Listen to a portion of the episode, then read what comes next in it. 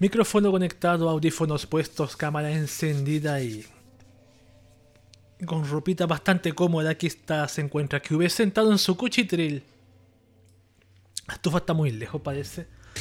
Voy a empujarle un poco para acá. Ahí sí. Ahí sí. Ahí sí, estamos un poco más cómodos. Todo está normal, no se me olvidó nada, parece que no. Cambiamos la pantalla y decimos Wakaba para todos y bienvenidos una vez más a un nuevo podcast de Cube. Ahí está. Los pulgares. ¿Por qué pongo los pulgares? No sé, weón. Ah, qué bueno. Un domingo más de podcast. Acá por Twitch, por medio del canal Cube Room de Twitch y también por podcast por medio de Anchor.fm. Todos los lados estoy con el servidor de de Brasil, Brasil, Río de Janeiro funcionando a tope, a full. Uno de los mejores servidores de Twitch que existe para Sudamérica y Centroamérica. Después vendría el de Nueva York. Por si acaso, después vendría otro, no recuerdo cuál tengo anotado por ahí. Ya, mi gata subió al techo ya. El podcast de Cube les recuerdo que es un podcast que les trae noticias de tecnología, anime, internet, manga, Japón, y también VTubers y Idols como lo estamos estrenando este año 2021. Nueva sección con más noticias, un poquito más largo, más contundente. Bien. ¿Qué cosa les puedo contar? Yo había contado el, no sé si fue el miércoles o fue el viernes que yo logré por fin hacer que mi teclado que compré, mi teclado mecánico que compré a China, funcionara en mi Linux Debian. Linux Debian 10. ¿Qué problema tenía con este teclado principalmente? Les voy a contar. Este teclado es un teclado que tiene una distribución de teclas que se denomina ANSI. Que es ANSI, lo voy a anotar aquí. ¿Qué significa ANSI? Significa que tiene la distribución inglesa que usa Estados Unidos, países de Europa, que hablan inglés Inglaterra, aunque Inglaterra tiene una pequeña diferencia con las teclas, leve. Pero es conocido como teclado americano, creo, americano. No estoy equivocado. Y el teclado que usamos nosotros en Latinoamérica y países de, país de España, el país de España también, es el teclado que se llama ISO. ISO. ¿Qué diferencias tiene? Entre el shift izquierdo y la Z tiene una tecla con los con el mayor que y menor que y al lado de la tecla L tiene la tecla ñ, la famosa tecla ñ. Letra que ningún estadounidense usa, por lo menos nacido en Estados Unidos. Entonces, ¿qué problema tenía yo? En el notebook que tengo yo funciona perfectamente. Puedo poner la ñ, puedo poner los acentos en las vocales. Pero en mi Linux Debian 10 no me reconocía esas teclas. Yo cambiaba el idioma, pero no me lo reconocía. Lo que tuve que hacer después de largo tiempo de búsqueda, experimento y abandono, y dejar a un lado tirado este, este, el, usar este teclado, ya rendirme y buscar un teclado ISO para comprar, lo cual he estado cotizando hace varias semanas. Que se fue guiarme por algún tutorial que encontré por ahí después de buscar por, por los males de Linux, por ahí, en los tutoriales de Linux o blogs una forma de fijar este teclado en este computador. Y el día miércoles, creo que fue miércoles en la noche o martes, fue que logré eso y funcionó. Y ahora este teclado está con, tecla, con, con el idioma inglés Estados Unidos con teclas muertas. Ese es el idioma inglés que nos sirve a nosotros los que usamos la ñ y los acentos en las letras también. Y aquí está funcionando con su RGB bien bonito. No es el mejor RGB del mundo, pero me gusta. Y lo mejor de todo es que este teclado lo puedo personalizar. Cambiarle los switch, que es lo que quiero comprar la próxima semana. Unas tres bolsas de switch. ¿Y qué más? Y las teclas, cambiar las teclas baratas que trae estas teclas económicas por otras teclas. Y quizás la base, no sé si encuentro más cosas para cambiarle al teclado. Este lo voy a hacer para formar mi teclado personalizado perfecto. Recordemos que este teclado es uno que se llama GK61. Incluso yo lo, lo conocí en el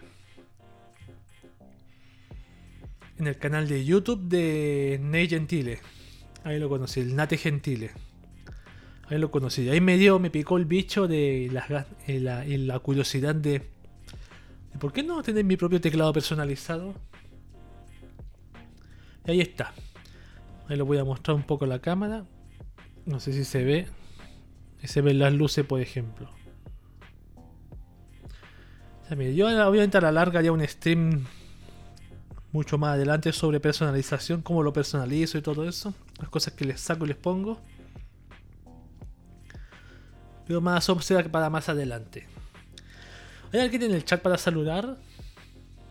Para decirle hola. decirle hola, hello. Voy a poner el. Apagar el wifi acá porque el wifi. El celular es muy ruidoso con wifi.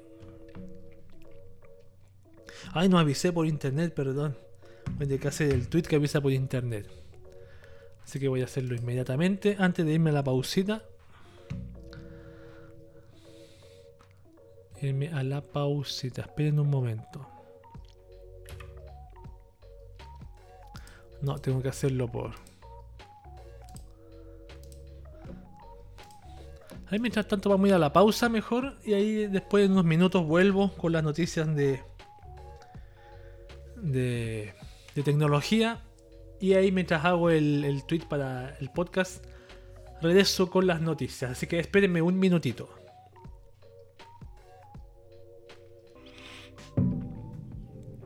Bien, estamos de vuelta. Ahora sí, listo para empezar con las noticias. Con las noticias de tecnología. Estaba mirando la estufita. Así que empezamos. Facebook está matando gente, según Joe Biden, y la red social le responde. Veamos. El presidente de los Estados Unidos, Joe Biden, fue bastante crítico este 16 de julio de 2021 contra Facebook. Al ser cuestionado por un reportero de la NBC sobre esta situación de la desinformación en redes sociales que está provocando que las personas no quieran recibir una vacuna. Ahí el mandatario no dudó en responder en una orden de oraciones que lucía como un ataque contra la plataforma.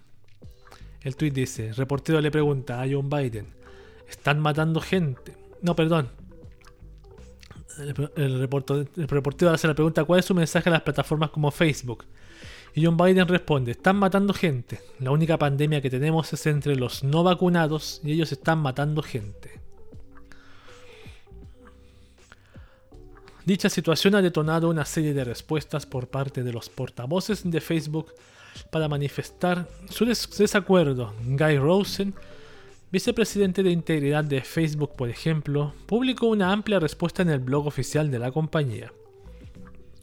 Ahí, el ejecutivo afirma que la aceptación de las vacunas ha incrementado entre los usuarios de la red social que antes la rechazaban lo que indirectamente confirma que efectivamente hay una comunidad consistente y localizada de personas que no creen en la vacuna. Ahí está.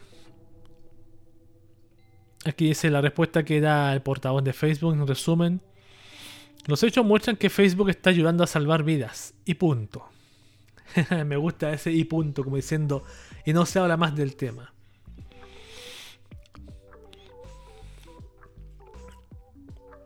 Yo eh, me, causa eh, asombro que Joe Biden parece que sigue la misma línea de pensamiento de, Trump.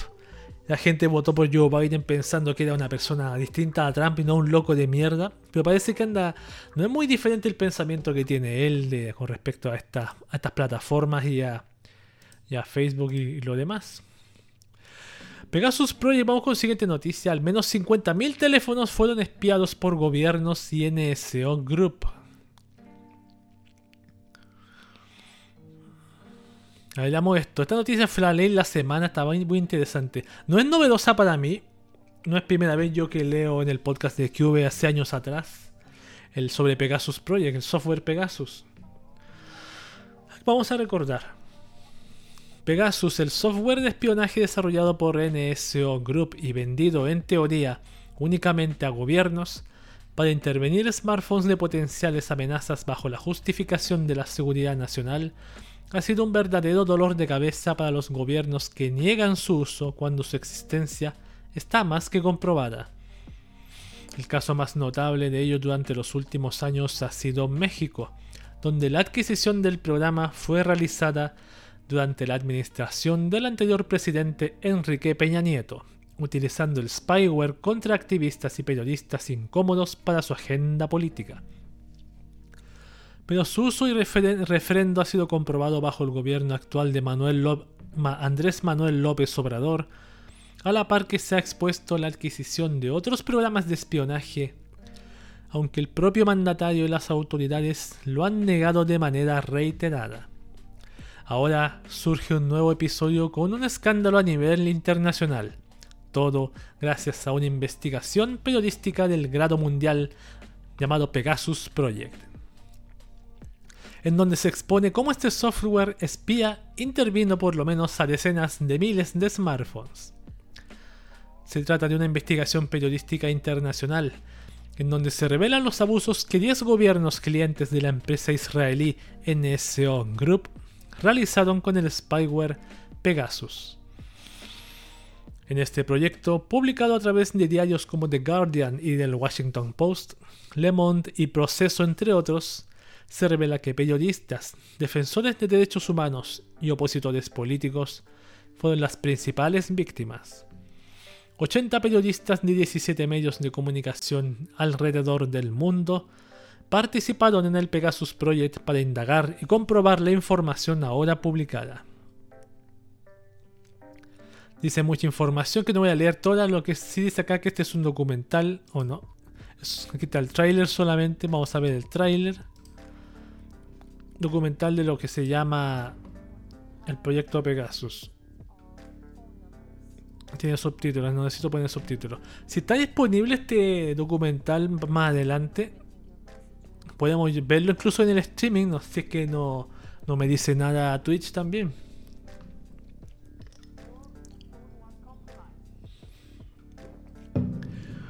Bien, vamos con la siguiente noticia.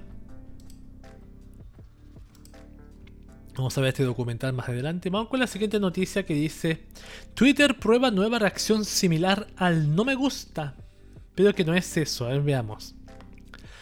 A través de una publicación en su cuenta oficial de soporte técnico, la red social nos comparte que ha comenzado con la prueba de una nueva función de reacción dentro de su interfaz.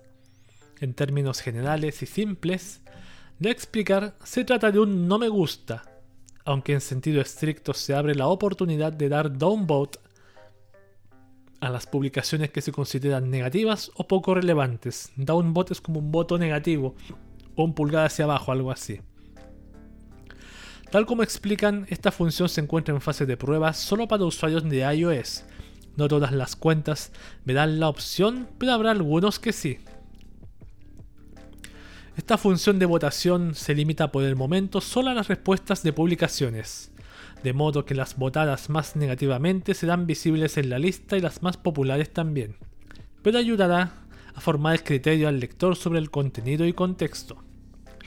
Si esto les suena familiar es porque justamente se trata de la misma lógica bajo la cual opera Reddit desde hace años, así que parece que ese sitio habría sido su inspiración principal. Claro, Mientras más votos tenga un tweet, tenga un, una, ¿cómo se llama? Un mensaje en Reddit, tiene más posibilidad de aparecer más muy arriba, al contrario de los, de los mensajes que tienen voto negativo. Y Twitter lo quiere implementar. Android 12 cambia sus emojis. La comida luce al fin apetitosa. A ver qué tontería es esta.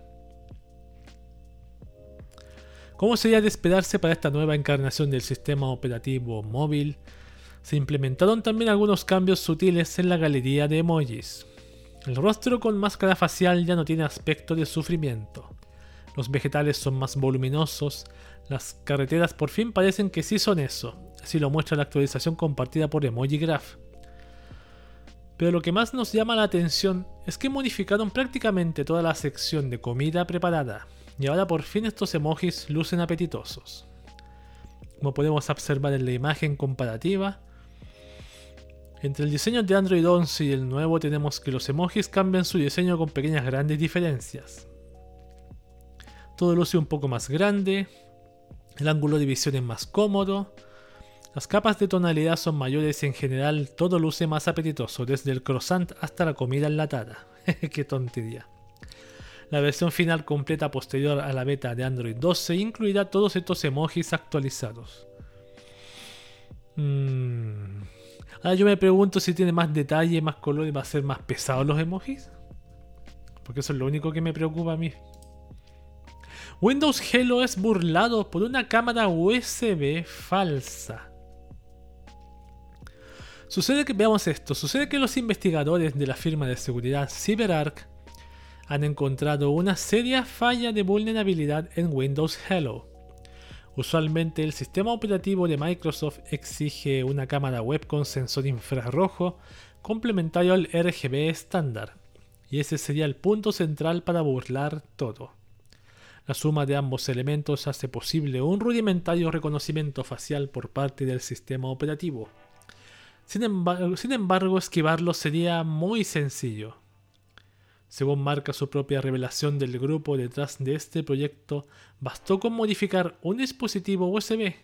A partir de ahí se creó una webcam falsa que mandaba una señal falsa con el supuesto rostro del propietario falso.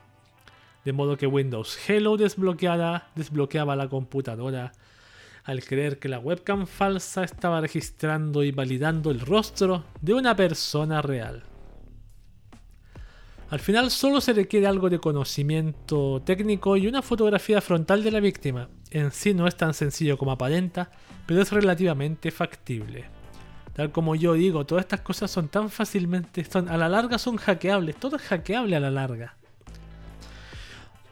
Vamos con la siguiente. Tomó los datos de 700 millones de personas en LinkedIn por diversión, entre comillas, aunque también los venderá.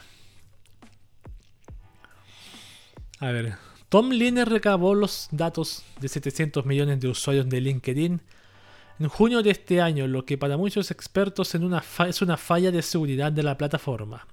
El hacker conversó con la BBC explicando que lo hizo por diversión. No obstante, también tiene esos datos a la venta por 5 mil dólares. Entre la información obtenida del 92% de los usuarios del servicio están la ubicación, los números de teléfono y salarios. Yo me pregunto cómo si tienen, hablan con el hacker, tienen su ubicación, ¿por qué no lo atrapan? Sería genial que lo atraparan en el momento. Google Chrome añadirá una nueva función de privacidad. El nombre que se le ha dado a la nueva función es Privacy Review y esta se introducirá en los flags del navegador. La incorporación de esta herramienta busca brindar a los usuarios la posibilidad de todos los ajustes y controles relacionados con seguridad y privacidad en un mismo sitio. Esto quiere decir que si se quiere cambiar un ajuste o comprobar el nivel que tiene, se podrá entrar en este apartado y allí tendrás toda la información que se busque. Mm, como un centro de seguridad. El que tiene Android. Me suena a eso. Xiaomi hace cambios en las actualizaciones de seguridad de sus teléfonos. A ver. La compañía Xiaomi garantiza actualizaciones de seguridad al menos dos años, pero a partir de ahora ofrecerá parches divididos en dos periodos de tiempo. En primer lugar, se hará mensualmente, mientras que el otro será de manera trimestral. Según la estrategia que se comenzará a aplicar, los equipos que tengan Android One, es decir, Mia 2, Mia 2 Lite y Mia 3, recibirán actualizaciones mensualmente ya que estos proceden directos de Google. Los demás dispositivos con MIUI estarán recibiendo los parches de manera trimestral. Este tiempo podría ser un tanto elevado si se tiene en cuenta que la seguridad de los teléfonos inteligentes cada vez es más comprometida. Yo no sé, no sé cuál me corresponde. que el, cada tres meses creo. Por mi Android, mi Redmi Note 7 que tengo acá. A ver, ¿qué pasó con la conexión? Se está yendo a la mierda. WhatsApp facilitará una herramienta que ayuda a recuperar cuentas suspendidas. ¿Qué pasó con, con, con Querétaro? No con, Con Brasil algo pasó ya. Ahí se está recuperando. WhatsApp está preparando una nueva herramienta que ayudará a los usuarios a recuperar una cuenta suspendida de manera eficiente, ya que se trata de una dinámica mucho más directa y sencilla. Aunque la aplicación de mensajería instantánea más usada del mundo cuenta desde hace mucho tiempo con sistemas automatizados que ayudan a verificar cuentas que violan sus políticas, también se ha podido notar que no siempre funcionan de manera correcta.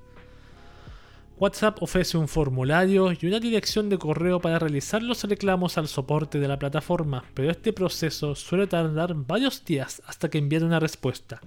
Pero sin embargo, esto no asegura que la compañía devolverá la cuenta.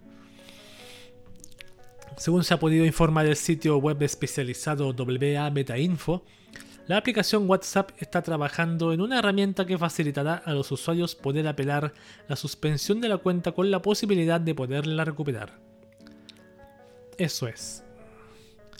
En la app se agregará una opción junto al mensaje de suspensión de la cuenta, la cual permitirá al usuario solicitar una revisión de dicha acción. Imagino que estará todavía la opción esa que, que antes sucedía que te, te cerraban la cuenta si alguien cambiara el nombre del grupo. Porque bastante incómodo sonaba eso,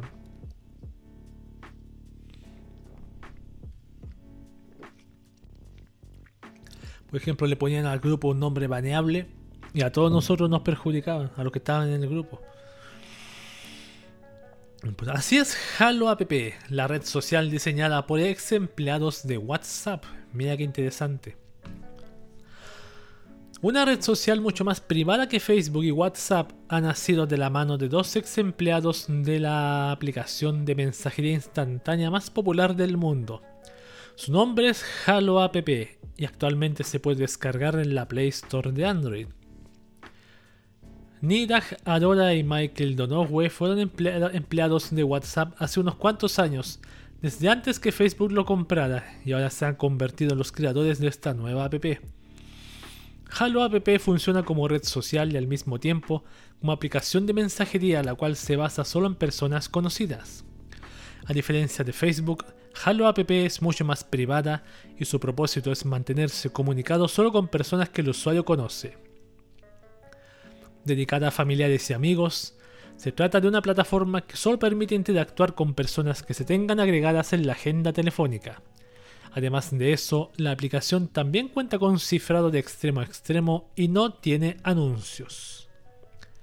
interesantísimo. ¿Cómo le irá a esta app Halo App? ¿Le irá bien? en un futuro? ¿O va a pasar lo mismo que con, con otra que no recuerdo el nombre? Que ni me acuerdo más, aparte. ¿Acaso Telegram no es tan seguro? Encuentran fallo en su cifrado. Atención. A ver, leamos. Sucede que un grupo de investigadores de la Universidad Royal Holloway de Londres han encontrado algunos detalles en el cifrado de la app de mensajería que técnicamente representan un fallo. A grandes rasgos, el cifrado en los chats grupales de Telegram denominado MT Proto está menos cerrado que las conversaciones privadas individuales que están basadas en E2EE, que es End-to-End Encryption. Y fue debido a ello que en los grupos de la plataforma se encontró la posibilidad de cuatro fallos con nombres peculiares. Veamos. Crime Pizza, Adjust Your Clocks, Every Bit of Information is Too Much o MITM. Veamos detalles. La primera es una vulnerabilidad Crime Pizza que permitiría a un atacante alterar el orden de las palabras en un mensaje. Mientras que la segunda, Adjust Your Clocks, en teoría permitiría descifrar el contenido de los mensajes cifrados. Aunque esto es básicamente imposible porque exigiría estudiar bastantes metadatos y enviar millones de mensajes a un objetivo para cruzar la respuesta de cada, de cada petición y el tiempo que tarda en entregarse con dichos metadatos para decodificar un solo mensaje de toda la conversación. La tercera vulnerabilidad permite al atacante, entre comillas, saber si un mensaje está cifrado de parte del cliente o de parte del servidor. Y la cuarta vulnerabilidad en teoría, haría posible que un atacante se haga pasar por el servidor, pero tendría que pasar el mismo proceso de millones de mensajes del segundo fallo. Así que en resumen sí, Telegram tiene cuatro problemas en su cifrado que están ahí y que tal vez dentro de algunos muchos años será tecnológicamente posible aprovechar. Hoy por hoy es imposible. De hecho, en la propia investigación se avala que no se pudo descifrar mensaje alguno por las circunstancias complejas arriba descritas.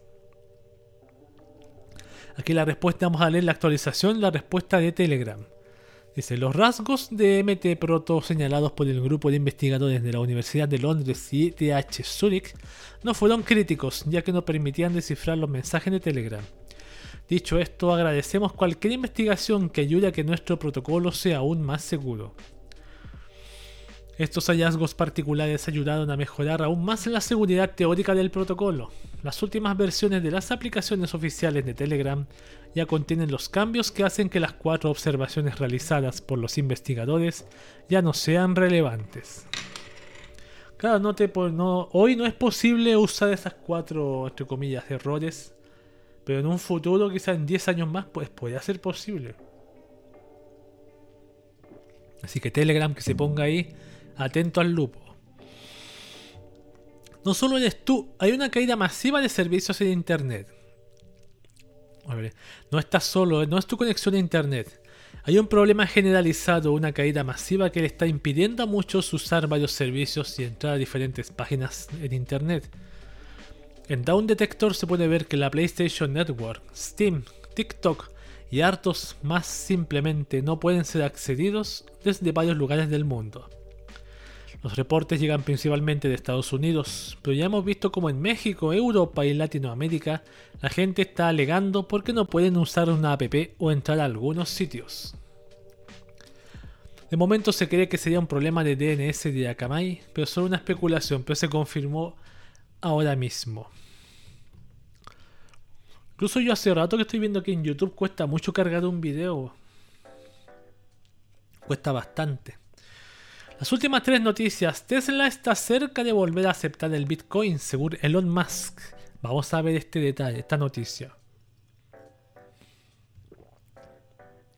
Hoy las cosas están cerca de volver al cauce. Tesla aceptaría de nuevo el Bitcoin como moneda virtual de pago.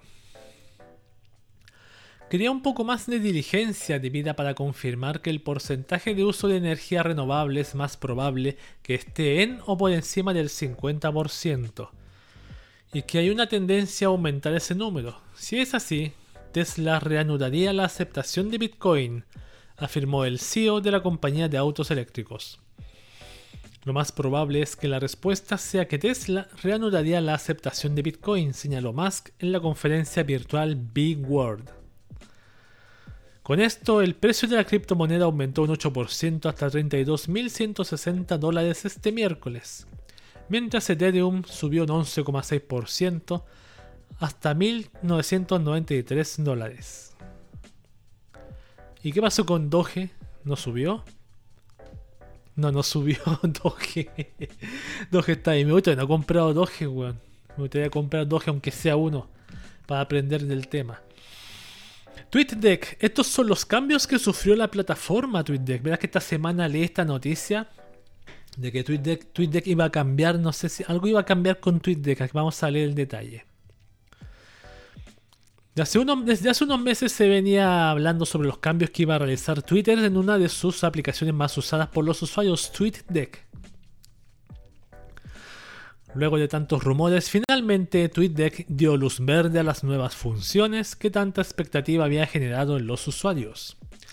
Las nuevas características de TweetDeck incluyen un tweet composer completo, nuevas funciones de búsqueda avanzada, nuevos tipos de columnas y una nueva forma de agrupar columnas en espacios de trabajo limpios, dijo el líder de producto de Twitter, Kai Von en un tweet este martes 20 de julio.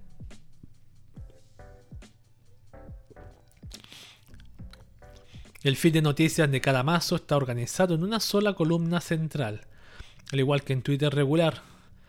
Mientras que a la derecha hay varias herramientas inteligentes, entre comillas, para explorar el contenido relacionado. Por suerte, algunos que han tenido la oportunidad de probar la beta confirman que es posible añadir múltiples columnas a cada mazo y construir más o menos una interfaz de usuario como la del habitual TweetDeck.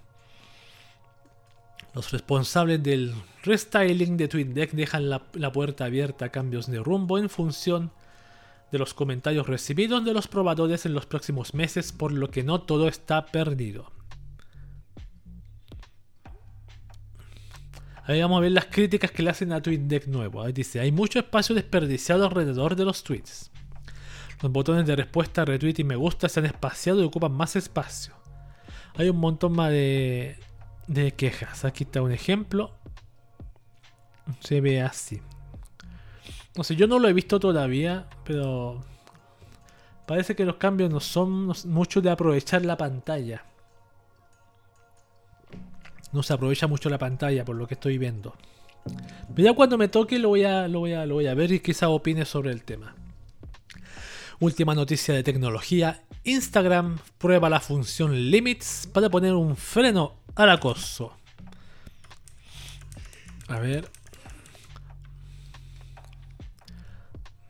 A ver, dice Instagram junto con otras redes sociales están en la mira acusados de no, de no ser tan eficaces al momento de evitar el acoso. La prueba más reciente, por ejemplo, son los ataques racistas contra futbolistas ingleses como Marcus Rashford luego de perder la final de la Eurocopa con Italia. La red de Mark Zuckerberg está haciendo un esfuerzo para frenar esto.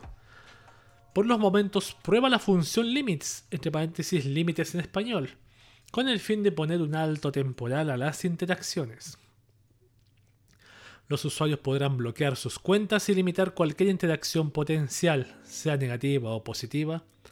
Es una versión más avanzada que el candado, enfocada sobre todo en cuentas de muchísimos seguidores. Adam Mosseri, jefe de Instagram, tomó el ejemplo de los jugadores de Inglaterra tras la final europea. El racismo y el discurso de odio no tienen lugar en Instagram, apuntó Mosseri en un vídeo compartido esta semana en su red social. No solo es una mierda ver a la gente tratada de esa manera, sino que rompe cómo funciona Instagram. Ahí está su video. Mosseri reconoce que la plataforma tratará de decidir, de reducir, perdón, el discurso de odio lo más cerca posible de cero. No obstante, reconoce que es prácticamente imposible erradicar por completo todas las formas de racismo en la aplicación. Pese a esto, la intención de Instagram es crear más herramientas de protección. Mm. Instagram, o sea, el acoso, entiende, bueno, el acoso sexual se refiere al, al, discurso de odio, acoso con discurso. Bueno, ahí está Instagram de Facebook haciendo cambios para combatir ese problema. Este ha sido el fin de las noticias de tecnología. Y ahora pasamos a leer qué es esto. Ah, pasamos a leer las noticias interesantes. La voy a leer de un golpe. ¿Ustedes se acuerdan que año, la semana pasada, creo, la antepasada, leímos una noticia de una granja de Ucrania con PlayStation? Ya. Hay una actualización de esta noticia. Dice, la granja de Ucrania no era para obtener criptomonedas, sino para monedas de FIFA. a ver. Hace una semana se reportó que el Servicio de Seguridad de Ucrania incautó casi 5.000 aparatos incluyendo 3.800 consolas de PS4 en un golpe a la minería ilegal de criptomonedas. Pues no, no sacaban criptomonedas sino monedas para el FIFA. Las consolas se usaron para extraer monedas digitales y cuentas para el popular videojuego de EA Sports. Todo ocurrió en un lavadero del proveedor local de electricidad de la ciudad ucraniana de Vinitsia al sudoeste de Kiev se decía que un el proveedor de electricidad Venecia Oblenergo había perdido 250 mil dólares al mes en consumo de energía solo para las criptomonedas. Además de las 3.800 consolas de PlayStation 4, las autoridades también incautaron 500 unidades de procesamiento gráfico, 50 CPU, documentos, blocs de notas, teléfonos y unidades flash. Así que para eso ya esta granja de, minería, ya para, monedas de FIFA. A ver, este lunes el medio ucraniano Delo informó que las PC ejecutaban bots en las consolas para jugar al FIFA y ganar automáticamente monedas. Esto se puede hacer en el modo Ultimate Team con el objeto de fichar jugadores en el mercado abierto o recibir paquetes de foot. Todo sea por hacerse de jugadores espectaculares para el equipo. Estos paquetes de food también pueden obtenerse con dinero real, aunque vaya contra las políticas de EA. El mercado negro de este tipo de paquetes va en ascenso. De acuerdo con Engadget, puede comprarse 5,1 millones de monedas de FIFA con 300 dólares. Con eso se arma un equipo de leyenda. pues todos los jugadores que tú quieres... Perdón. Perdón.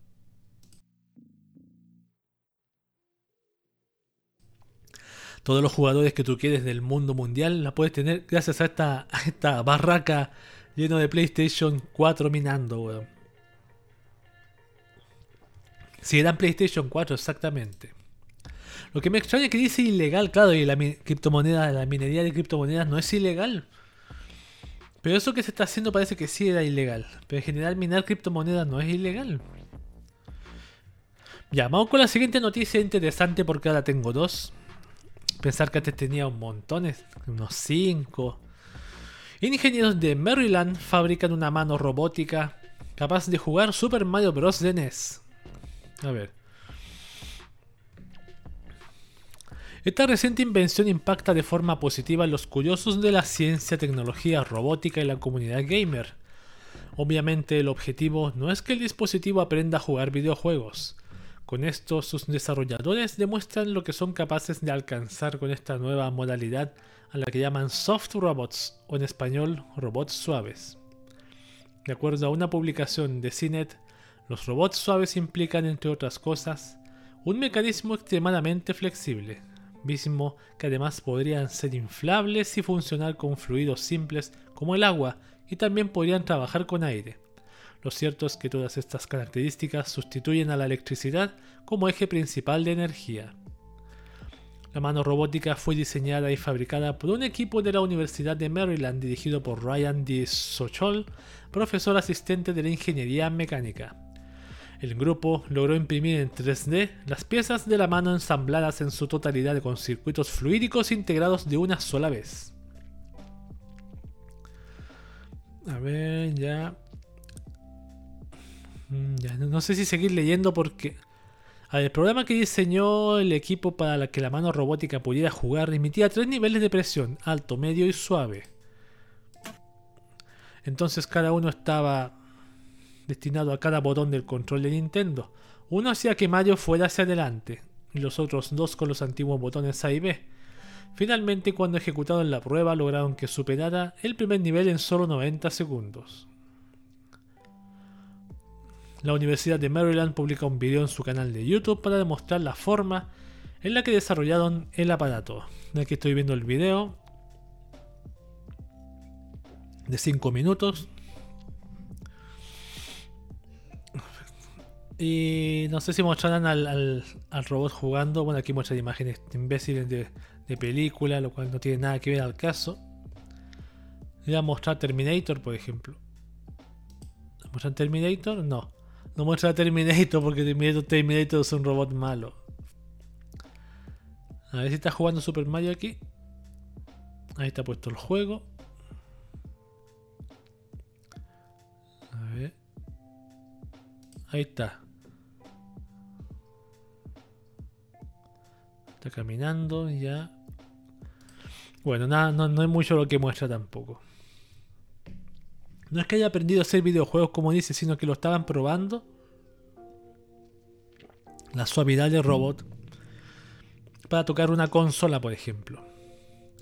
Bien, después de estas noticias interesantes, hacemos una pausita y volvemos en un minuto más. Espérenme.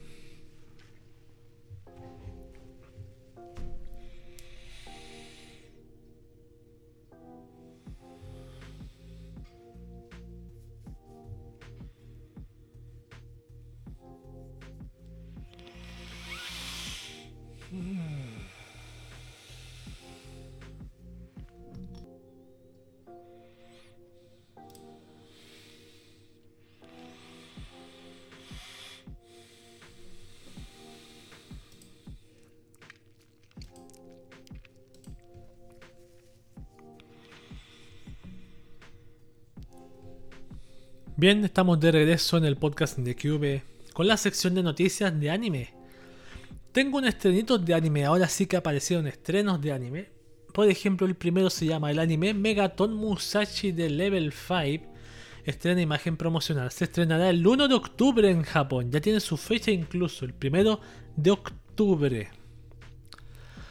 Desde Level-5 confirmaban recientemente que el anime de Megaton Musashi, su nueva y retrasada franquicia multimedia, se estrenará el, primero de el 1 de octubre en Japón y ahora nos dejan una nueva imagen promocional que aquí está. Tiene que ver con robots. Recordemos que la franquicia contará con un RPG cooperativo de robots que se lanzará en PlayStation 4, PlayStation 5 y Nintendo Switch. Perfecto. El estudio SOLM. Ya. Aquí está Yuki, incluso de Seiyu. Estoy viendo aquí. No sé si la misma Yuki de Madoka Mágica. Porque una es, Aoi, y otra es Aoi Yuki. No sé si es la misma chica.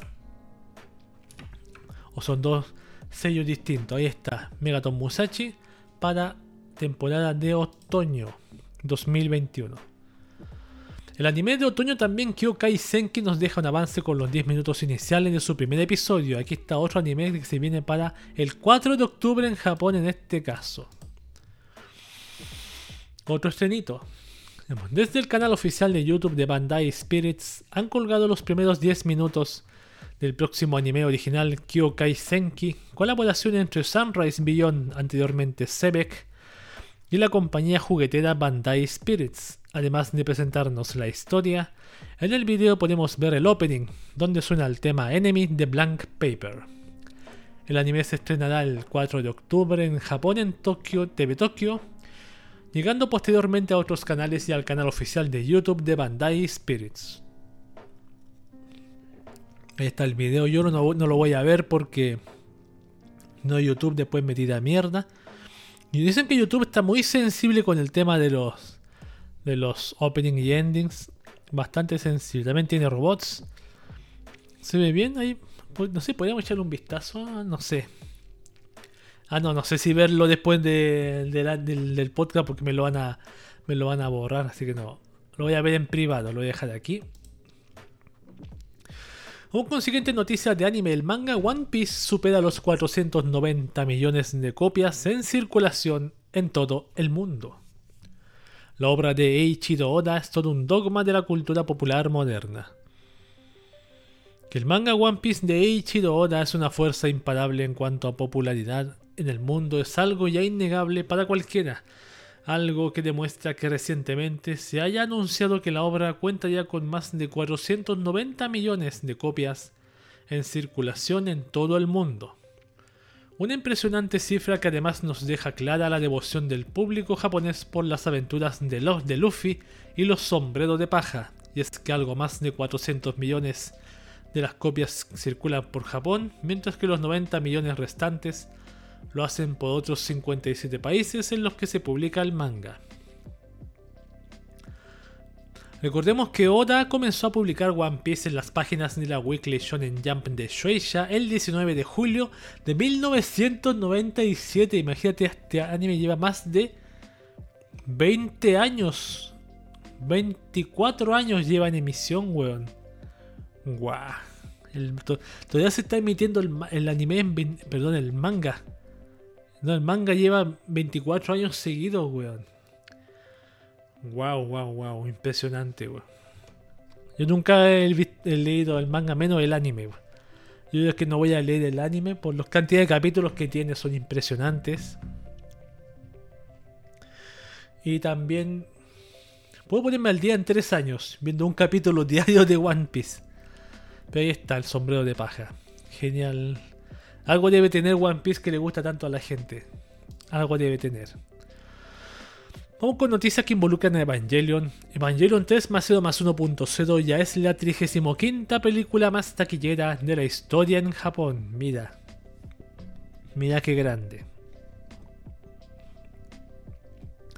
Con solo 3 días más en la cartelera, de la mayoría de los cines en Japón, se ha reportado que la última película de Evangelion ha alcanzado la posición 35 de todos los tiempos en la taquilla japonesa. Evangelion 3 más, 0, más 1.0 Tries Upon a Time elevó su recaudación hasta los 10,15 millardos de yenes, 91,21 millones de dólares, subiendo algunas posiciones en la lista histórica. Mira qué interesante.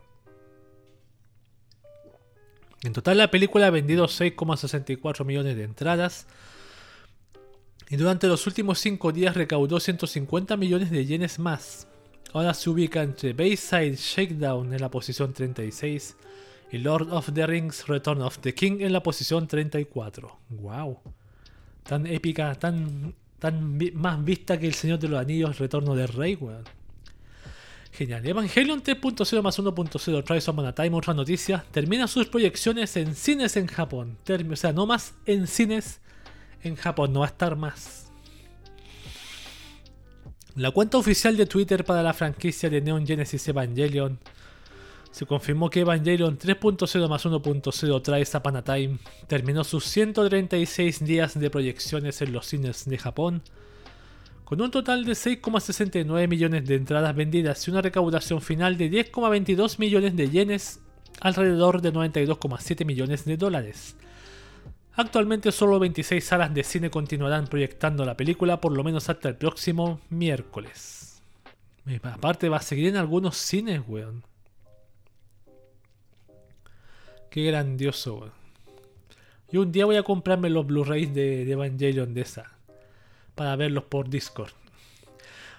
Otra noticia con Evangelion que ya más o más curiosa esta los Evas 01 y 02 se convierten en cangrejos en dos inusuales figuras de colección. A ver, en muchos años de ver la cantidad de mercancía que puede producir Japón de un anime, estos pueden que estén en la lista de los productos más raros que hemos visto de Evangelion. ¿Alguna vez has pensado, me gusta Evangelion y me gustan los colores de los Eva 1 y 2, así que voy a comprar un cangrejo de río de juguete en su diseño, con su diseño? No, nosotros tampoco y sin embargo saldrán a la venta. Mira estos cangrejos. Estas dos figuras de crustáceos son parte de la línea Free Study Series de la empresa Fujimi Mokei. Ya vienen pintados, pero tenemos que ensamblarlos nosotros mismos. El cangrejo está basado en la especie americana más que los que se pueden encontrar en Japón. Cada uno de estos cangrejos de Evangelion Mide 23 centímetros de largo y 14 de ancho, con una altura de 6 centímetros. Se pueden reservar por 5.280 yenes o 48 dólares y los envíos comenzarán en octubre. Yo quiero, dice alguien aquí, mira, valdría la pena comprarse un cangrejo para armarlo. Si me comprara uno, lo armaría en streaming. Sería genial armarlo en streaming. Pero algo me dice que no va a haber envío internacional, que es lo típico.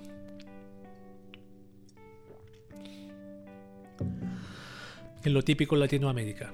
Ahora podrás proteger tus partes delicadas, entre comillas, con los boxers de campo AT de Evangelion. Esta noticia la vi la semana. Está muy curiosa, weón. A ver, no hay manera de que tengas más protección que con unos boxers de campo AT. Y sí, existen una nueva línea de productos de Neon Genesis Evangelion creado por Cospa. Llevarán a la obra de Hideaki Anno a cada espacio de tu vida con accesorios únicos e incluso ropa interior. El primer producto en la línea son los boxers de campo AT que mencionamos anteriormente. Como todos los fans de Evangelion recordarán, el campo AT o campo de terror absoluto es el escudo protector que usan los ángeles y las unidades EVA que solo pueden ser superados por otro campo AT.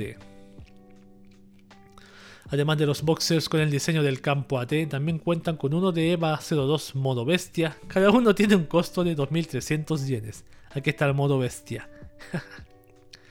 o sea, y el del campo AT es para proteger tu virginidad. Y yo creo que es para eso. También están disponibles un trío de portadocumentos, ya sea tu identificación, pase del tren, etc. Hay uno por cada uno de los tres pilotos más famosos de EVA, Shinji, Rei y Asuka junto con sus iniciales EVA. Cada uno cuesta 1300 yenes. Ahí está el de Rey, por ejemplo. Tan geniales. Están el de Shinji y el de Asuka. Genial. Por otra parte, la línea incluye mosquetones de las unidades 00 y 02 a juego por 1100 yenes cada uno. Esto está interesante. Yo lo usaría como para colgar mis llaves, porque yo uso uno para colgar mis llaves, una especie, no es mosquetón exactamente, es como un llavero. No sé cómo llamarlo, miren, tengo esto. A ver si se puede ver. Hago como esto, así. Así, ¿ve? Y lo hago así, lo coloco en el pantalón. Y las llaves las coloco en el bolsillo pequeño del jeans. Que ando trayendo ahora. Así. Ah, maldición, no me lo puedo poner ahora. O no me lo puedo poner ya, después me lo pongo. Así es, son las cositas que vienen. Ay, también, si acaso estás de humor por algo específicamente de la agencia NER, puedes comprar el sticker de su logo por 1500 yenes. Un llavero extensible NERV Only por 1500 yenes y un portallaves de cuero por, mil, por 3000 yenes. Este portallaves de cuero me gusta muchísimo, weón. Está genial. Está genial. Yo me lo compraría. Me lo compraría en la web sitio de Amino. A ver, veamos. ¿Tendrá envío internacional? ¿Tendrá envío internacional? Aquí están las cositas. Ve aquí está el llavero. No creo que tenga envío internacional, sí. Algo me dice que no. Ahí no puedo comprar. No me diga que se agotaron. Bueno. Siguiente noticia, últimas dos noticias que quedan son más curiosas de anime. Argentina se vuelve viral por el título de la licencia de Jiranai de Nagatoro-san. Veamos, la editorial Ibrea Argentina publicó una actualización a través de su cuenta oficial de Twitter anunciando que ha conseguido la licencia del manga escrito e ilustrado por Nanashi llamado Ijiranai de Nagatoro-san o Don't Toy With Miss Nagatoro la editorial distribuirá la obra a partir de la temporada de primavera 2021, septiembre-diciembre, con el título No me jodas Nagatoro, que se volvió viral en redes sociales. La editorial también publicó la sinopsis de la obra cargada de modismos, ahí está.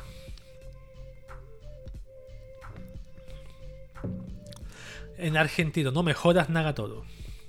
Damos la sinopsis, a ver. Naoto Hachioji está en segundo año de la secundaria. Es un chico tan tímido e introvertido como buen dibujante. Un día, mientras busca un lugar donde sentarse a dibujar en la biblioteca, se le caen las páginas del manga que hacía junto, justo al lado de un grupo de chicas que al verlas se le cagan de risa en la cara y se va salvo un estudiante de primer año. Allá se Nagatoro que básicamente empieza a boludearlo hasta hacerlo llorar.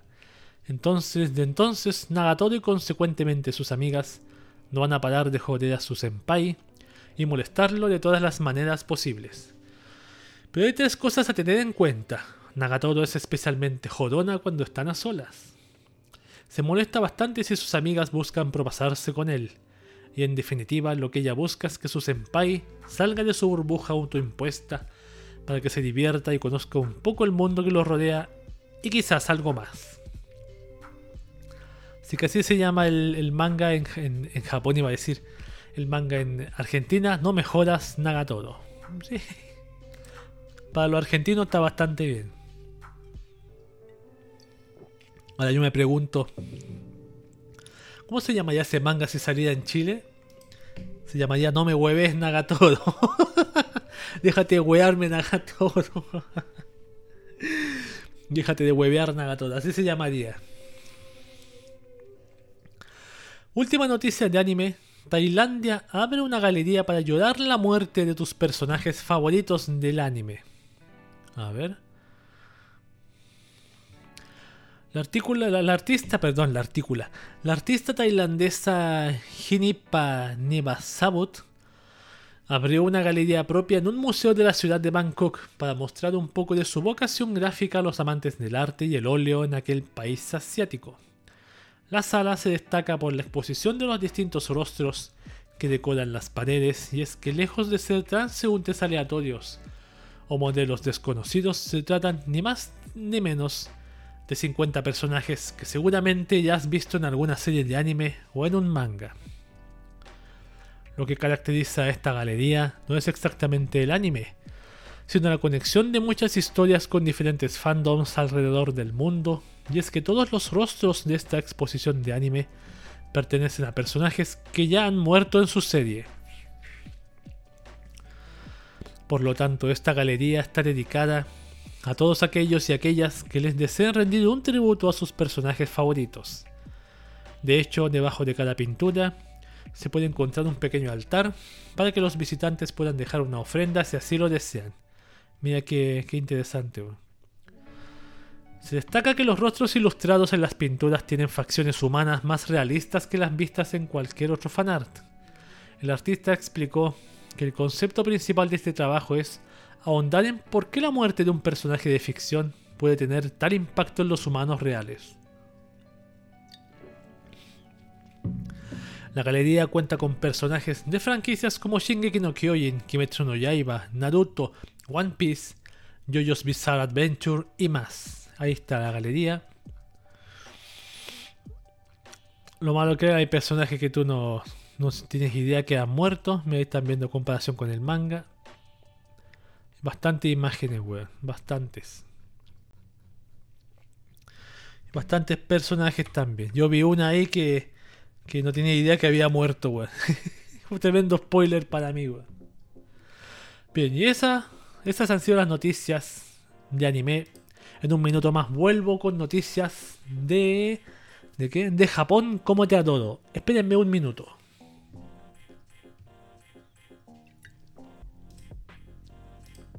Bien, ya estoy de vuelta.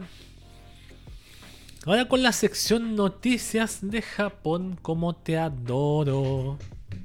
Mi estufa está bien, está todo tranquilo. No llovió más. Así que vamos a comenzar a leer. Japón. Un hombre asesinó a sus padres porque interrumpían sus sesiones de anime. Mira qué interesante esta noticia. La policía de Japón arrestó a un hombre de 59 años que se sospecha que dejó los cadáveres de sus padres dentro de un refrigerador en su residencia en la ciudad de Fukuoka el mes pasado, informó el Nishi Nippon Shimbun el pasado 5 de julio. Alrededor de las 9 horas del domingo 4 de julio, la policía detuvo a Junji Matsumoto sin ocupación conocida en el estacionamiento de un hotel en la ciudad de Kioto. Tras su arresto bajo sospecha de abandonar un cadáver, Matsumoto admitió las acusaciones. El 28 de junio, varios agentes entraron en la residencia en el distrito Nishi de la ciudad de Fukuoka y encontraron los cuerpos dentro del refrigerador industrial con puerta de vidrio. Guau. Posteriormente la policía confirmó que los cuerpos con los que los padres del sospechoso Hirokazu de 88 años y Maki de 87 años los resultados de las autopsias no revelaron las causas de la muerte. Matsumoto compartía la residencia con sus padres. Un testigo le dijo a la policía que lo vieron de compras en una tienda departamental en Tenjin con Maki el 20 de junio. A principios del 28 de junio, un familiar se puso en contacto con la policía después de que los ocupantes de la residencia no reportaran ninguna noticia durante un periodo prolongado. A la llegada de la policía, el frigorífico estaba sellado con cinta adhesiva. Un examen de los cuerpos no mostró signos de heridas externas. La policía de Japón dijo que Matsumoto huyó de la residencia en bicicleta la noche del 23 de junio. Luego viajó en tren a las prefecturas de Yamaguchi y Shizuoka donde se hospedó en hoteles. La policía realizó las investigaciones pertinentes sobre los hechos consiguiendo la declaración de Matsumoto que fue explicada en un artículo publicado por Yahoo News, J-Panic expresó, a ver, escuchemos. Según los investigadores, Junji admitió haber matado a estas dos personas alrededor de la noche del 21 de junio, diciendo que Hirokazu le había pedido que los llevara al baño. Dijo, cada vez que mis padres me pedían que los cuidara, tenía que interrumpir los animes que estaba viendo. No podía soportarlo más. Cuanto a la señora Maki dijo, la maté porque me vio matar a su esposo y me dio pena dejarla sola. Wow, Junji vivía con sus padres con su pensión, Maki estaba en silla de ruedas y Hirokazu fue hospitalizado en junio tras caerse en su bicicleta. Desde entonces Junji había estado cuidando de ellos, incluso alimentándolos. Sí, sí, yo comprendo que es difícil cuidar a la gente así. Es difícil, pero... Maldición interrumpe las sesiones de anime. ¿Por qué enojarte a la larga con eso? ¿No Yo sé que es molesto, pero tienes que ser tolerante con eso. Porque si ellos quieren ir al baño, lo tienes que llevar. Si tienes que cambiarle pañales, lo tienes que hacer. Nadie más lo puede hacer, lamentablemente. A menos que le pagues a una persona que lo haga. Bien. Vamos con la siguiente noticia. Japón. El jefe de una organización contra delitos sexuales es detenido por delitos sexuales. La ironía. En fin, la hipotenusa, como dice el meme. El portal japonés 5CH News reportó que el jefe de una asociación que rehabilita a los autores de delitos sexuales ha sido detenido por amenazar y agredir sexualmente a una mujer en la prefectura de Osaka y que se ha denunciado otros seis casos similares en Japón. A ver. Manabu Matsumoto, de 48 años, fue detenido como sospechoso de agredir sexualmente a una mujer de 20 años que conoció a través de una aplicación de emparejamiento. Tras amenazarla con revelar sus datos personales, Matsumoto amenazarla con revelar sus datos personales, perdón. Matsumoto es el presidente de una asociación general incorporada que apoya la rehabilitación de los autores de delitos sexuales y niega los cargos diciendo que todos los hechos fueron consentidos. A ver, según la policía, Matsumoto, que se hacía llamar Usushio Sensei, en las aplicaciones de citas, ofreció a la mujer una gran suma de dinero para ayudarla y le hizo rellenar, rellenar un contrato en el que aceptaba mantener relaciones sexuales. Desde el año anterior, seis mujeres de entre 20 y 30 años de la prefectura de Osaka se han quejado del mismo tipo de daños y la policía está investigando estos delitos presentados, pues cree que Matsumoto ha utilizado repetidamente los mismos métodos con otras mujeres. Wow. Pero está siendo bastante popular ese método de, ¿cómo se dice?, de 50 sombras de Grey, de hacer un contrato, que lo lea y lo firme para que lo acepte. Anteriormente, la semana pasada o la antepasada, el podcast, dos podcasts atrás creo, también leímos una noticia de un tipo que le hacía un contrato a, otra, a una chica. Bueno, Japón, siguiente noticia. Arrestan a un hombre por robar 21 pares de ropa interior de una anciana. Wow. La Policía Metropolitana de Tokio en Japón arrestó a un hombre de 38 años que presuntamente entró ilegalmente en la residencia de una mujer hace dos años para robarle la ropa interior, informó TBS News en Japón el pasado 20 de julio. En mayo de 2019, Noriaki Horage presuntamente entró ilegalmente en la residencia de la mujer de unos 50 años en la prefectura de Chiba con una llave de repuesto. Luego robó 21 pares de su ropa interior. ¿Tanta ropa interior tenía, weón? 21 pares. Tras su arresto, Horaga admitió las acusaciones. Como estaba obsesionado con ella, quería robar su ropa interior, dijo sospechoso a la comisaría de Madonoche.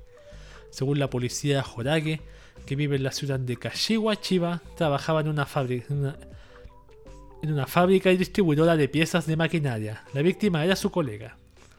Para hacer la copia de la llave, el sospechoso sacó el número de serie de la original que sacó de su bolso durante el horario laboral y finalmente obtuvo su dirección a través de información personal a la que accedió en el sitio de una compañía de seguros de vida. Este es el segundo arresto de Jorage. El pasado 12 de julio, la policía lo arrestó por primera vez por accesos no autorizados al mencionado sitio de la compañía, reportó el Yomiuri Shimbun el pasado 20 de julio. Lo gracioso que aquí el titular dice anciana, o sea, una mujer de 50 años, ¿es anciana? Para mí personalmente no es una anciana. Personalmente no. Podríamos decir mujer mayor o mujer adulta. Mujer mayor y después de 60 y adulto mayor. Mi opinión personal. Japón, una escuela secundaria ha prohibido las coletas. A ver qué pasó aquí. El portal japonés Yahoo News Japan publicó un artículo con el título Las coletas no están permitidas en un instituto de secundaria de la ciudad de Kumamoto porque están de moda. El artículo es redactor en primera persona pues se trata de una columna escrita por Daisuke Usuki, miembro del departamento editorial. A ver, Las coletas no están permitidas. La razón es que es un peinado de moda. En la ciudad de Kumamoto hay una escuela secundaria que prohíbe las coletas por reglamento escolar. También están prohibidos los moños y las trenzas. Una madre de unos 40 años, cuya hija mayor asiste a la escuela, dijo, tiene el cabello mojado por la piscina y solo puede atarlo por debajo de las orejas. El uniforme se moja y el aire acondicionado sopla, así que creo que es perjudicial, dijo en respuesta a la redacción de Kuma Enichi. A ver, el director de la escuela secundaria dijo que no sabía cuándo entró en vigor la norma, pero explicó, en el pasado las coletas se consideraban de moda, no sé cuándo entró en vigor la norma escolar. Mencionó que quería enseñar a los alumnos a comportarse correctamente para que no se vieran perjudicados cuando cursaran estudios superiores o encontraran empleo. A ver.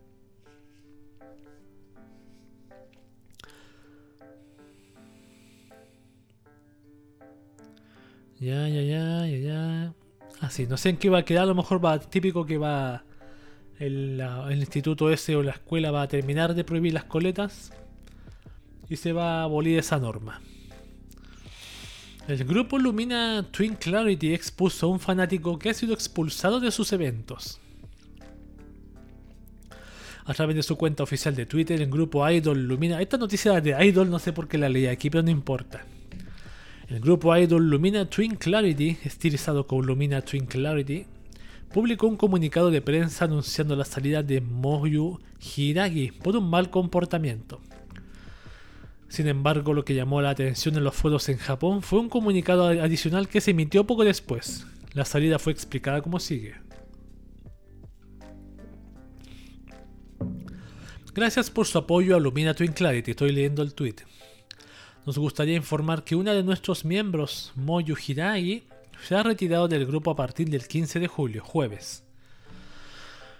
Nos gustaría informarles de que hemos decidido retirarla del grupo debido a que hemos descubierto algunos comportamientos inadecuados en el pasado y que nuestras actividades como miembros del grupo se verían comprometidas por su comportamiento individual.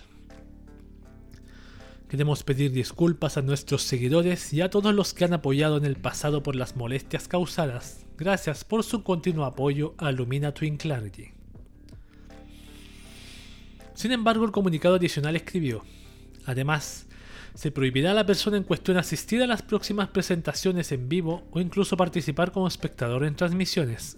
Entre paréntesis, arroba Ayane168. O sea, la doxearon firme. la doxearon con cuenta de Twitter, weón. También hemos recibido informes sobre comportamientos molestos durante las presentaciones en vivo. Tomaremos las medidas oportunas en caso de que se produzcan nuevos incidentes. Por favor, tenga en cuenta los grupos a su alrededor. Aquí está el doxeo. El comunicado llamó la atención de los fanáticos del grupo y de las redes en general, pues la cuenta de Twitter no tuvo reparo en exponer el nombre de la cuenta de Twitter del fanático entre paréntesis baneado de las presentaciones, entre paréntesis no, entre comillas baneado de las presentaciones. Si bien no se explicó el motivo de la prohibición, la segunda parte del comunicado adicional indicaría que estuvo involucrado con su comportamiento en redes sociales. Comentarios como es divertido exponer a los otakus con los que has conectado. Es la primera vez que veo el anuncio de la expulsión de un fanático. Y en cuanto pensaba que este tipo de cosas no se divulgan en redes, apareció un grupo musical para divulgarlas. Así con los comentarios. Claro, ¿quién te lo doxearon a, full, weón? Lo, lo, lo malo es que los fanáticos a lo mejor a él le van a tirar cualquier cantidad de odio, weón. ¿Sabes cómo son algunos fanáticos en Japón de, de las idols sobre todo, weón? Muy, muy posesivos y protectores con su idol favorita.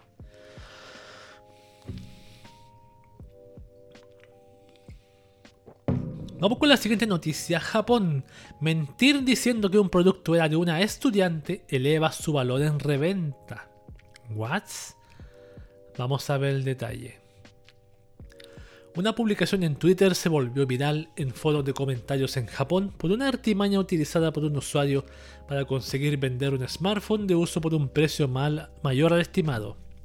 El usuario arroba Peanuts escribió Estaba tratando de vender mi teléfono y estaba investigando cómo venderlo al mayor precio posible y por alguna razón no pude dejar de llorar cuando lo leí. El usuario hace referencia a un comentario que encontró en redes que expresó Decidí vender un teléfono barato y usado en Mercari. Mi hija, entre, mi hija, una chica de instituto, lo usó durante un año. Creo que he borrado los datos, pero lo siento si todavía están ahí. Escribí en el listado. Terminó vendiéndose por mucho más que el precio por el que lo compré, así que mi método funciona. Por cierto, yo no tengo ninguna hija en preparatoria. ¡Wow! La publicación inspiró comentarios en un popular foro en Japón. Las estudiantes son los mejores, la culpa del vendedor, pero esto también es un problema para el comprador. La relación calidad-precio. Mercado de chicas de preparatoria suena una buena táctica. A decir verdad, no fueron lágrimas sino risas lo que le hizo parar, ¿no? o sea, ¿podía probar ese método en Latinoamérica o no? En mi país. Y si lo pruebo. Podríamos probarlo, pero no tengo un teléfono para vender, lamentablemente. Bueno, en un futuro quizás voy a, estar, pendiente de este, de este comentario para, para usarlo en un futuro para vender algo que, poseo. Vamos con la última noticia de Japón como te adoro. Conoce Neko Mimi, las orejas de gato inteligentes desarrolladas en Japón.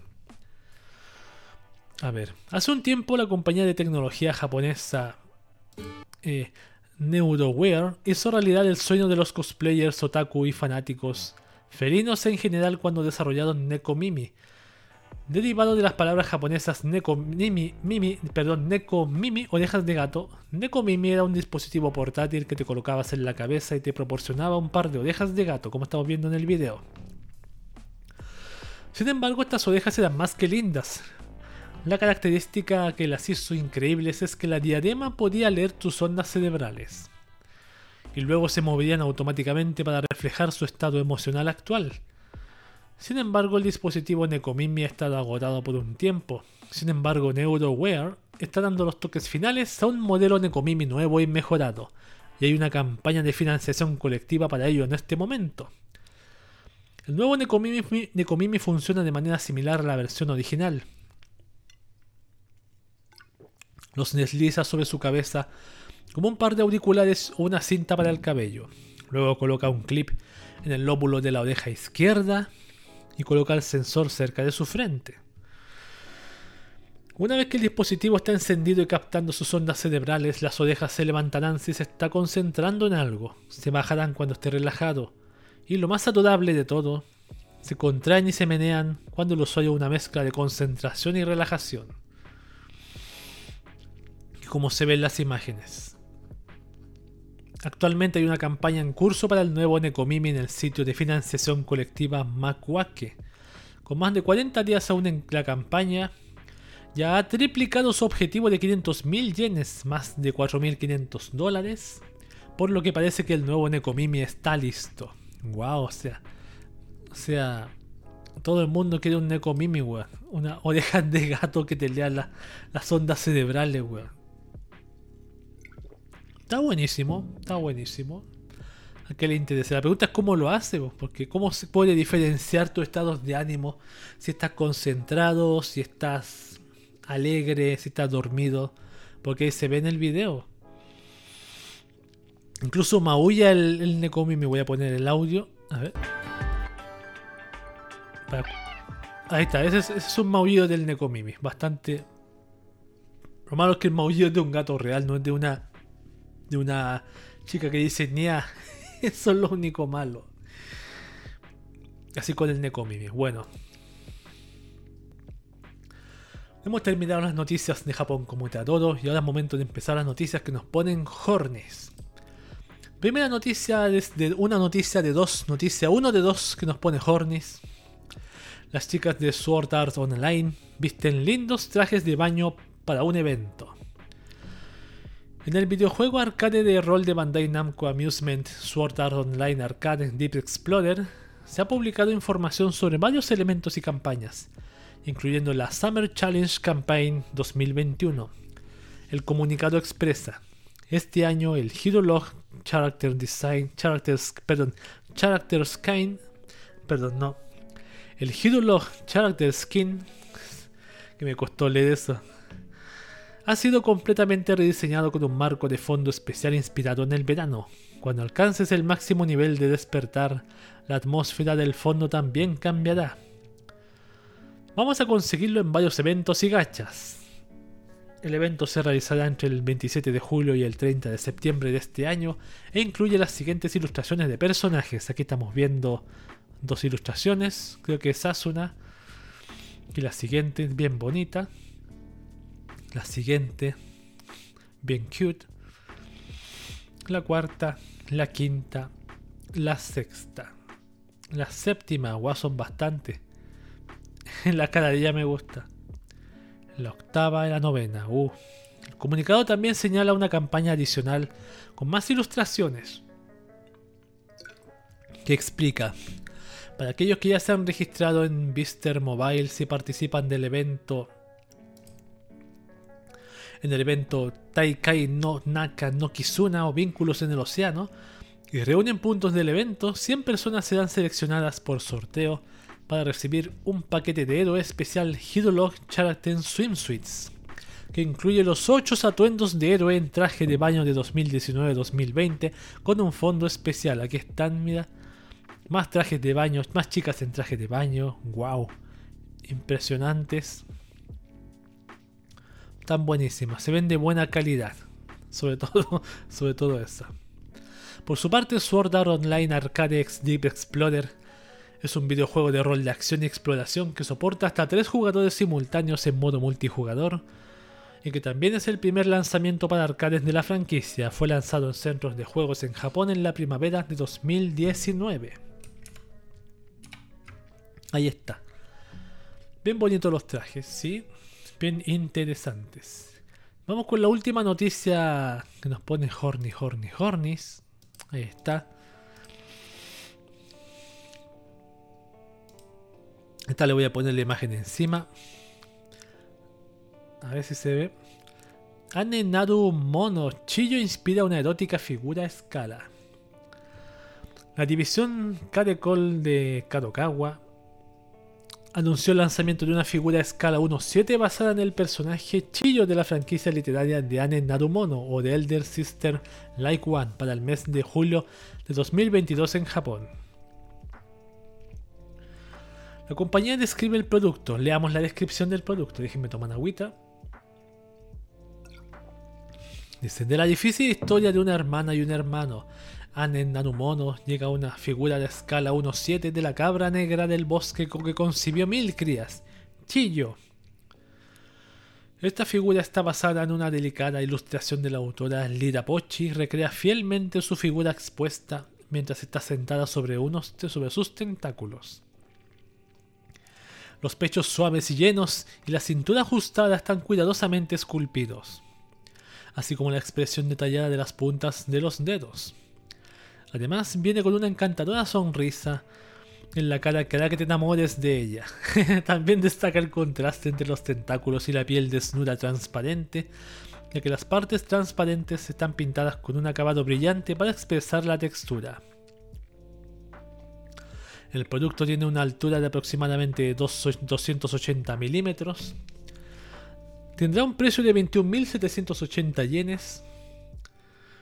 Eh, alrededor de 209 dólares estadounidenses y se encuentra disponible para reservación en el sitio oficial del distribuidor en el periodo comprendido del 21 de julio al 3 de octubre de este año. Vamos a echar una mirada rápida.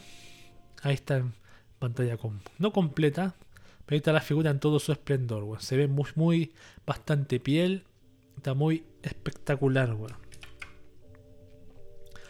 Bien, con esta noticia que nos pone Horny terminamos la sección. No sin antes hacerle promoción a las pastillas anti-Horny que se tomen algunas. Yo tengo las mías aquí. Ya me tomé la mía en las mañanas. Para que baje el nivel de Horny de la jornada del día. Aquí está la mía B. Ahí se ven, me quedan dos de la primera caja que me tomo. Bien, esas han sido las noticias de Japón y noticias que nos ponen Hornis. Noticias de Japón y noticias que nos ponen Hornis y nos vemos en la siguiente sección que son las noticias de VTubers y Idols. Vuelvo en 5 minutos porque voy al bañito.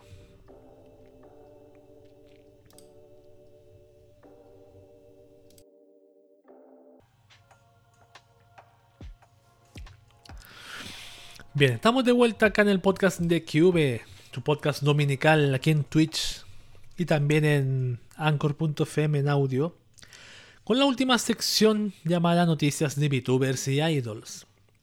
Ahora sí tengo bastantes noticias de HoloLive, pero hay otras más interesantes también, por ejemplo esta que dice Manga Gamer anuncia el lanzamiento de un coproyecto de un proyecto de youtubers virtuales. Atención con eso.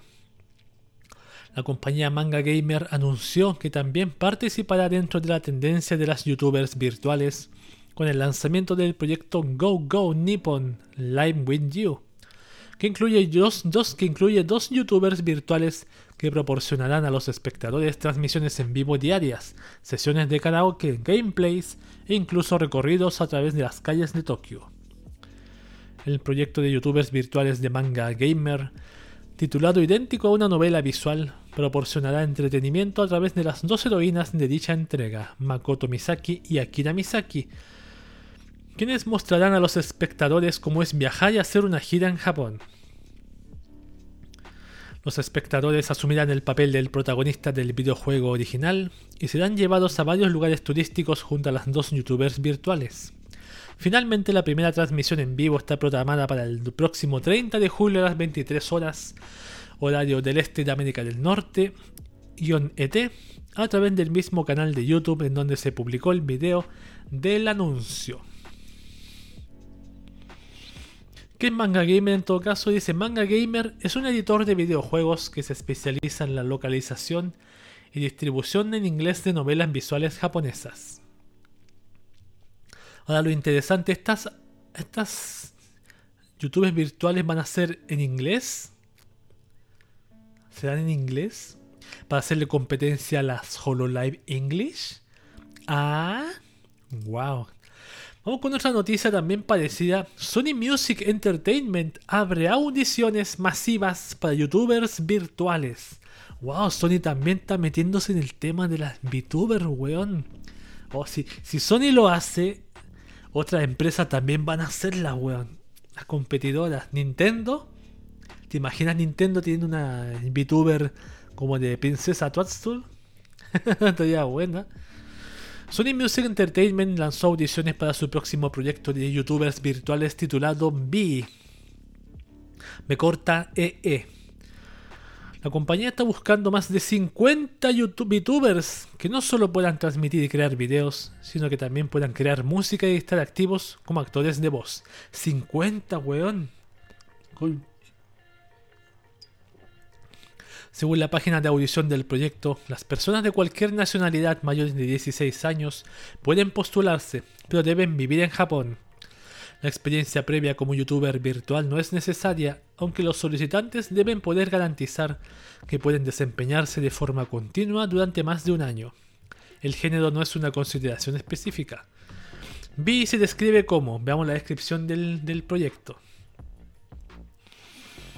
Un nuevo proyecto de gestión y desarrollo de talento virtual que ofrece generosamente todo nuestro conocimiento, activos y entorno de producción y gestión Promete no distinguir el talento virtual del resto de talentos de la empresa. También promete que no quitará el nombre o el personaje de un artista, afirmando que creará un entorno en el que puedan seguir usando sus personajes de una manera que no detenga sus actividades, incluidas las carreras que no podamos apoyar por completo.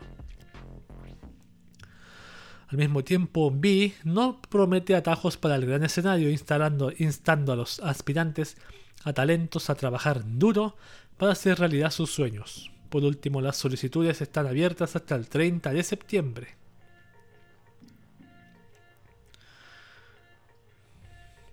Mm, interesantísimo. El potencial de los youtubers virtuales aún está por ser explorado, escribe el comunicado de Sony. Weón, 50 ya se... Incluso 50 es una mayor cantidad que la que tiene HoloLive, creo. HoloLive no tiene más de 30, creo. Estoy seguro de eso. Bien, vamos con más noticias. China no listó a Shirakami Fubuki y a Natsuhiro Matsuri en los créditos de Tantei Wamo y Shindeiru. A ver. Tal como había sido anunciado previamente, las youtubers virtuales afiliadas a Hololive Production, Shirakami Fubuki y Natsuhiro Matsuri, hicieron un cameo durante la emisión del tercer episodio de la adaptación animada de Tantei Wamo Shindeiru o de Detective is Already Dead. El fragmento fue compartido en, en YouTube y es el siguiente, ¿ya? Ya hace algunos días el portal japonés eh, Mijitsu publicó una actualización señalando que parte de los fanáticos no estaban contentos con la participación de youtubers virtuales sin experiencia previa en actuaciones de voz. Participaran en un proyecto grande. Sin embargo, esa polémica se fue diluyendo con el tiempo. Lo que llamó la atención esta vez fue lo que hicieron los distribuidores en China que fue señalado por el usuario de Twitter arroba enigma-twist. La participación de Shirakami Fubuki y Natsuhiro Matsuri en la transmisión en la China continental de Tantei Wamoi Shindeiru fue omitida en los distribuidores principales Bilibili, Tencent y QYI, y perdón. Posiblemente para evitar las quejas de fanáticos que todavía recuerdan el incidente de Kiryu Koko. Perfecto. Como la actualización señala, los servicios de distribución Bilibili, Tencent y IQ y YQ omitieron estas líneas en su distribución en China. ¿Cuánto tiempo más durará ese resentimiento? Yo creo que es difícil que se termine, pues es un tema más político que, que, que de, las monas. Pues. Muy difícil lo veo.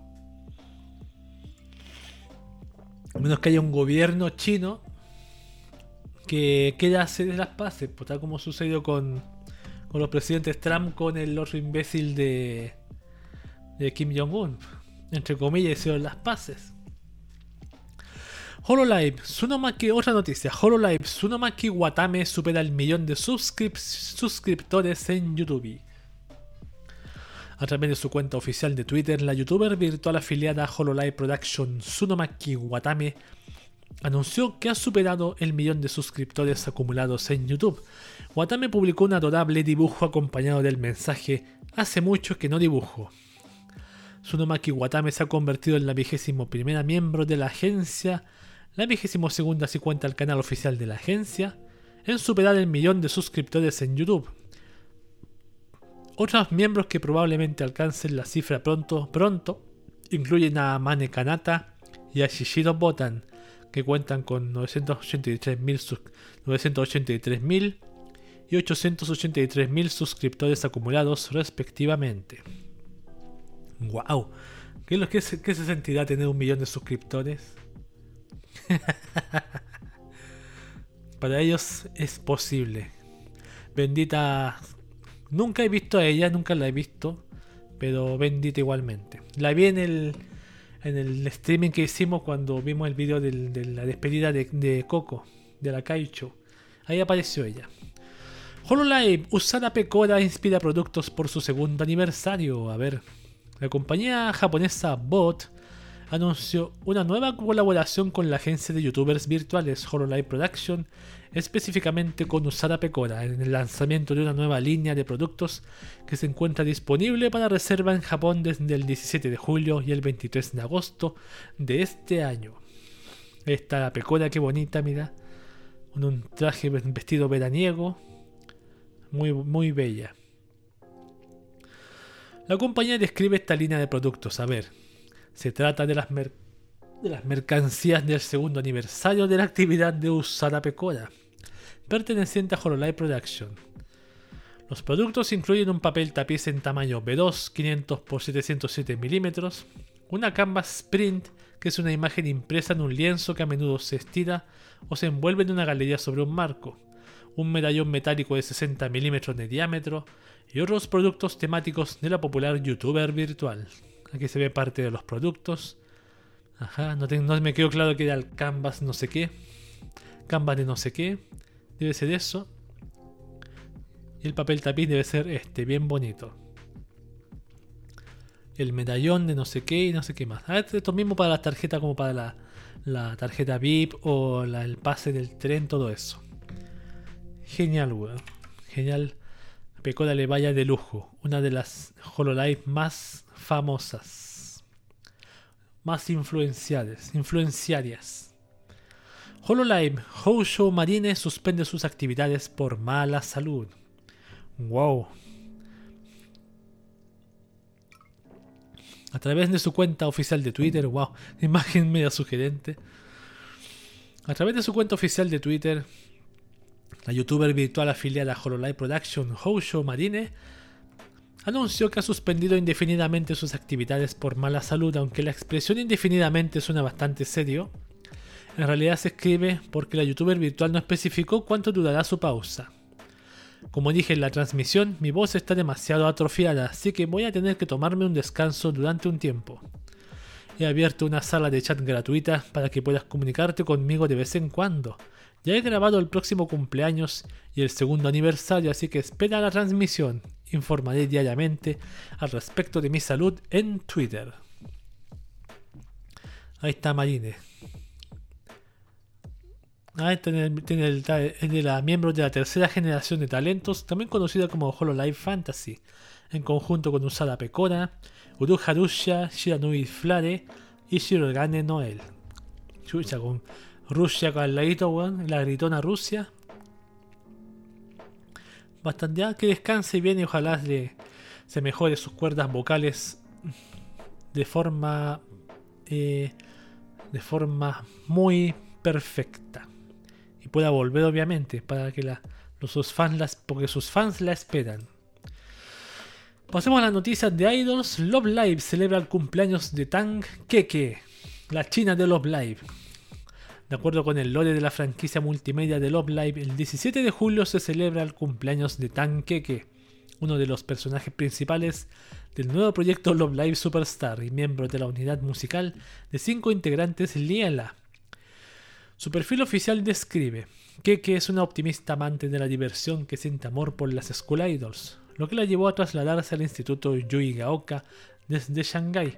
Lo más importante para Keke es la pasión y una cara, es la pasión y una cara sonriente. Su frase favorita es: No hay tiempo como el presente. Los fanáticos de la franquicia compartieron una variedad de ilustraciones acompañadas del hashtag respectivo. Debe decir Tanqueque 2021 y algo más. Aquí están las imágenes. Bastante bonitas. Mira qué belleza. Ajá. Ajá. Tanqueque. Tanque de Love Live. A propósito de Love ni la he visto. Y porque no he terminado la anterior, pues no he terminado la, la de las de las Nijigasaki, pues donde aparece la chica de la casa con el cuaderno que se pone en la cabeza. Ahí está, felicidades, felicidades para Tankeke. Y la última noticia de Idols de Idols sobre todo, Love Live celebra el cumpleaños de Nico Yasawa. ¡Sí! De acuerdo con el lore de la franquicia multimedia de Love Live School Idol Project, el 22 de julio se celebra el cumpleaños de Nico Yasawa, uno de los personajes principales y miembros de la unidad musical Muse, así como de la subunidad Bibi. Si bien la cuenta oficial de Twitter de Love Live no compartió ninguna actualización al respecto, los fanáticos sí compartieron una gran cantidad de ilustraciones para celebrar la ocasión, en su mayoría acompañadas del hashtag respectivo que dice Nico Nico Ni. Lo veo al tiro ahí. Lo veo al tiro. Creo. Ahí están las imágenes. Wow. De Nico Yasawa. Ajá. Con su traje de idol haciendo el Nico Nico Ni. Oiga. Haciendo el Nico Nico Ni. Y otro tipo de imágenes más eróticas. Hay de todo aquí. Ahí está la mamá de Nico Nico Ni con todo su esplendor acá. Bien, ahí está. Está en formato, formato Kirby, está Nico Yasawa. Bien, y esas noticias, después de esta noticia, esta ha sido la última noticia de la sección de VTubers y Idols.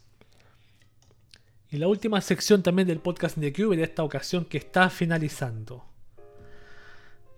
Momento para recordarles que este podcast, el podcast de Cube, se emite los días domingos. Perdón, ¿qué pasó aquí?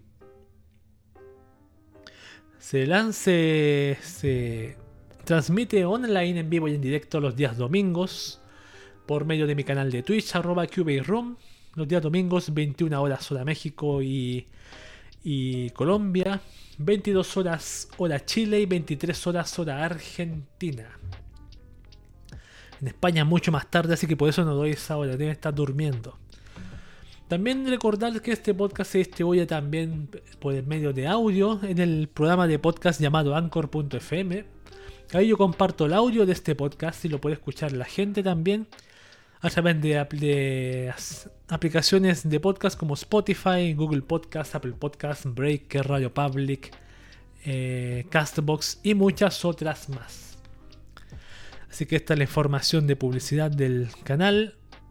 También está mi canal de Twitter, arroba Room, el que quiera seguirme y ver las tonterías que comparto ahí a veces. A veces comparto alguna noticia que pillo. Y eso ha sido todo por hoy. Muchas gracias por su compañía, a los que vinieron a verme, a los que me ven después offline. Abrazo para todos.